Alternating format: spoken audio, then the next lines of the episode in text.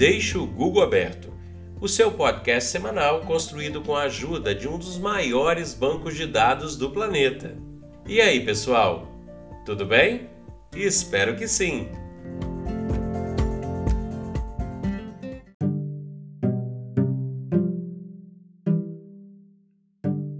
Esse é episódio número 12 e o nosso podcast é sobre variedades e é apresentado semanalmente. Vamos lá? Antes de começarmos essa edição, gostaríamos de mencionar erratas da edição passada. Para Harvard, considerem 1636. Para Cristóvão Colombo, 1492 e para a Fundação de Vitória, 1551. Desculpem a nossa falha. Palavra ou termo da semana. Vamos falar de ócio. Um tempo livre, um tempo vago, uma folga, um não fazer nada, o não trabalho, o repouso, todas essas definições englobam o termo ócio. Para algumas pessoas, é fácil estar em ociosidade ou no ócio e não sentir culpa nenhuma nisso. Já para outras, é quase uma dor estar à toa. É como se ferisse um código de conduta honesta pendendo para o lado da vagabundagem, da preguiça. Se você se sente de um jeito ou de outro, saiba que isso pode revelar o quanto você precisa ou não estar realmente ocioso. A verdade, falada por especialistas, é que todos nós precisamos do momento de ócio, do não fazer nada, não ter compromisso marcado.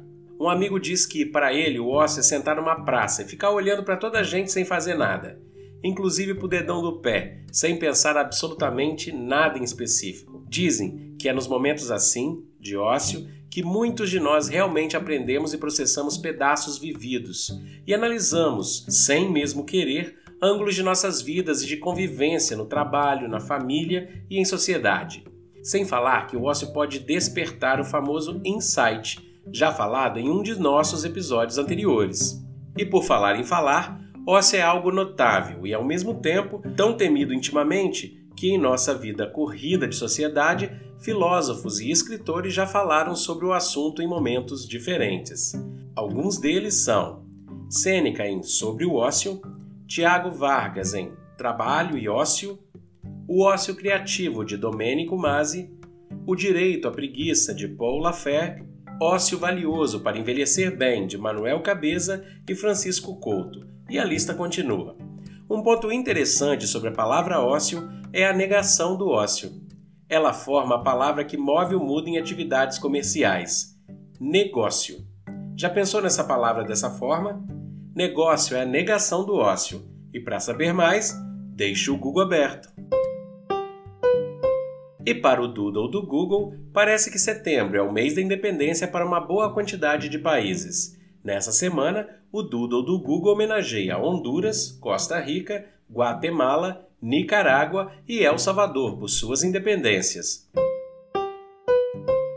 E um dudo especial foi feito para celebrar a poetisa judeu-alemã Marcia Kaleko, cujos poemas e canções incisivos foram aclamados pela vanguarda literária na Berlim dos anos 30 do século passado. O trabalho de Calecto captou com inteligência a essência da vida urbana cotidiana e, utilizando versos satíricos, explorou temas importantes como injustiça social e exílio. Ela escreveu poesias por toda a sua vida. Também foi lembrada pelo Doodle do Google Felicitas Mendes. Ela foi pioneira na luta dos direitos civis em Porto Rico e, quando morando nos Estados Unidos, teve negada a matrícula de três de seus filhos isso aconteceu na escola pública de Westminster, na Califórnia. O motivo? Segregação étnica. Num processo legal em 1944, a família Mendes, juntamente com outras famílias, lutaram judicialmente, tanto por isso quanto também contra a segregação de mais de 5 mil outras crianças hispânicas, nas quais eram negadas o direito de estudar nas mesmas escolas que os norte-americanos. Gonzalo Mendes e outros pais ganharam não só a causa iniciada por Felicitas, mas também ajudaram no processo de dessegregação de todas as escolas públicas da Califórnia na época. E na dica de hobby da semana, pintura diamante, pintura 5D ou pintura com strass é uma novidade que vem tomando espaço em alguns países. É bem relaxante, não envolve tinta e com pouca habilidade manual é possível terminar trabalhos impressionantes. Esse hobby é basicamente uma matriz com números, que vem com miçangas com acabamentos estilo diamante. Cada miçanga tem uma cor e essa cor é representada com um número nessa matriz. Ao preencher utilizando uma caneta especial que vem com o kit, você formará uma gravura com essas peças coloridas. Animais como cachorros e gatos são bem populares, assim como obras de artes famosas, como as de Van Gogh, Salvador Dali, por exemplo. Você pode encontrar esses kits deixando o Google aberto e, com isso, fazendo você mesmo aquele item de decoração único para o seu lar, ou quem sabe, confeccionando também um presente original para aquela pessoa ou amigo especial. Na pesquisa Google da semana, sugerimos organização pessoal. Talvez você queira dar uma olhada de perto nesse assunto para saber um pouco mais. Se você se sente às vezes pouco produtivo, sente que não está tendo ou fazendo o quanto gostaria, pode ser sim uma boa dar uma pesquisada. O sentimento de saber que precisa realizar algo, mas de não saber como reagir, é suficiente para você dar essa atençãozinha nos métodos da organização pessoal. Esses métodos são variados e podem de fato te auxiliar. Procure através desse termo pegar as melhores dicas de desempenho. As áreas contemplam trabalho, a casa, atividades pessoais, finanças, o seu tempo e por aí vai. Para o Recordar e Viver, hoje vamos recordar bicicletas. Isso mesmo, bicicletas que fizeram sucesso nas décadas passadas. Um dos sonhos de toda criança, e ainda até hoje, era ganhar no Natal uma bicicleta. Antigamente, as TVs inundavam o mundo infantil com propagandas das mais variadas maneiras.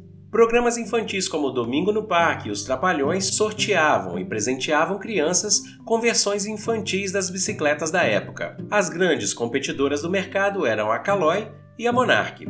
A Caloi foi responsável pela primeira bicicleta de marchas, que foi lançada em 1972 e se chamava Caloi 10. A Monarch seguiu os passos e trouxe Monarch 10 e Monarch 83 no mesmo estilo, com pneus e quadros bem finos. A Caloi também investia na barra forte, na Caloi berlineta e um modelo dobrável chamado de Caloi dobrável, e tinha também uma versão menor chamada dobrávelzinha. Já a sua concorrente Monarch comercializava a barra circular, a Monareta e a Monarch Dobramatic. E falando em barra circular, muitas crianças aprenderam a andar de bicicleta enfiando a perna no círculo dessa Monarch, que foi, na verdade, desenhada para adultos. Você foi uma dessas crianças? Nos anos 80, a competição continuou acirrada entre Caloi e Monarch. Vieram pela Caloi a Caloi Cross e Caloi Cross Light, com tubos de alumínio. Já a Monarch investiu na BMX e na BMX Pantera. Essas empresas também lançaram modelos adultos chamados de Caloi Cruiser e Monarch Ranger, que foram as avós da Mountain Bike ou Mountain Bike, como dizemos aqui. Ambas empresas também investiram em modelos femininos como a Caloi Ceci e a Monarch Brisa. E em anos mais recentes, tivemos então um boom das mountain bikes que hoje reúne grupos de ciclistas por todo o país. E aí, lembrou de algo bacana acontecido envolvendo essas bicicletas? Espero que sim! Na música, lembraremos de Bon Jovi. Ao contrário do que muita gente imagina, Bon Jovi é uma banda também é o nome artístico do seu vocalista, com o nome real de John Francis Bon Jovi Jr. A banda foi formada em 1983 e já vendeu 100 milhões de cópias de seus 14 álbuns de estúdio. Bon Jovi foi considerada a banda rock mais bem-sucedida de todos os tempos, realizando mais de 2.700 shows em 50 países. Em 2018, eles entraram para o Rock and Roll Hall da Fama. Os sucessos mais tocados em todo o mundo são Living on a Prayer, You Give Love a Bad Name, It's My Life, I'll Be There for You, Always, entre outras. Bon Jovi continua firme na ativa e está programando o lançamento do 15º álbum da banda para 2 de outubro deste ano. E ainda no Recordar e Viver, fatos fazendo mais um aniversário por agora. Em 1906, o 14 bis de Santos Dumont faz um salto curto, sendo o primeiro voo de asa fixa na Europa. Em 1911, foi a inauguração do Teatro Municipal de São Paulo, que levou oito anos para ser construído. Em 1985, estava sendo lançado o jogo do Mario, ou Mario Brothers, pela gigante dos games Nintendo. Era uma versão de 8 bits. Já em 2001, aconteceram os ataques às Torres Gêmeas em Nova York, dizimou a vida de 2.996 pessoas e alertou o mundo para o real perigo sobre ataques terroristas. Em 2019, cientistas detectam água na atmosfera do exoplaneta K2-18b, sendo a primeira detecção do tipo em uma zona habitável. Comidas e bebidas ou ingrediente culinário. Falaremos hoje sobre o sorvete. Alguns atribuem aos persas e outros aos chineses como os primeiros inventores dessa deliciosa mistura, que é também uma deliciosa sobremesa apreciada pela maioria das pessoas ao redor do mundo. Nova Zelândia, Austrália, Estados Unidos e Finlândia são os maiores consumidores de sorvete do mundo. O sorvete, além de ser utilizado para diversas sobremesas como sundae e banana split, onde ele é misturado com frutas e com doces em calda, é também apreciado com bolos quentes de diferentes sabores. O sorvete também é utilizado em bebidas alcoólicas e em drinks nos bares. Na culinária, ele é utilizado para agraciar pratos com waffles ou waffle, como falamos aqui, com tapioca e outras massas.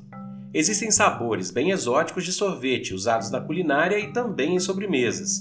São eles: sorvete de queijo, de azeite, de arroz e manteiga, de alva, sorvete de wasabi, caviar, sorvete de alho, de lagosta, de salmão defumado e a lista é bem extensa.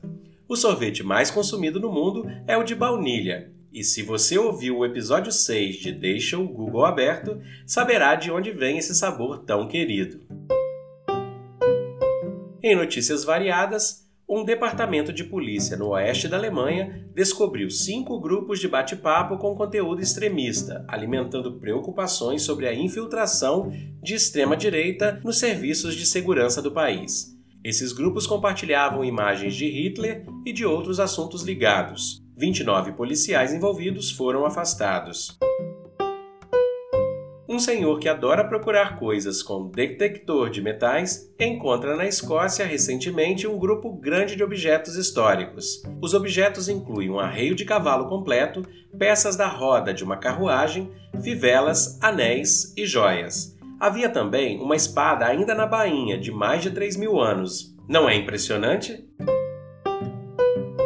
E no sul da Itália, mais precisamente no Museu Real de Nápoles, está sendo exibida, a partir dessa semana, a estrutura externa inteira da casa de Rosa Parks. Em 1955, Rosa Parks se recusou a ceder seu lugar no ônibus para um homem branco.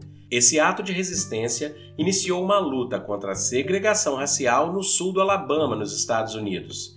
A casa estará em mostra até janeiro de 2021.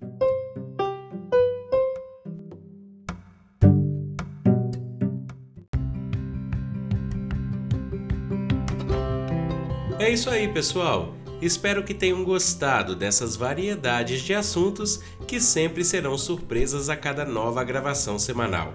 E para tudo isso que eu disse ou para alguma coisa que você ouviu e precisa saber mais, deixe o Google aberto e até a próxima!